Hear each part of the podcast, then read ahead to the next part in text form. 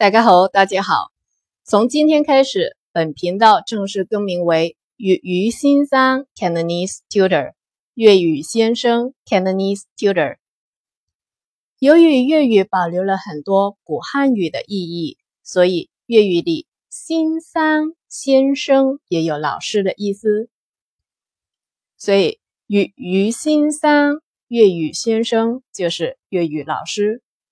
欢迎继续关注本频道，我们将会推出更多好玩、有趣、实用的粤语。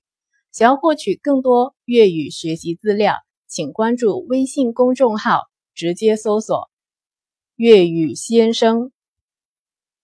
希望大家继续爱粤语，爱学习粤语。OK，下次聊，下期见。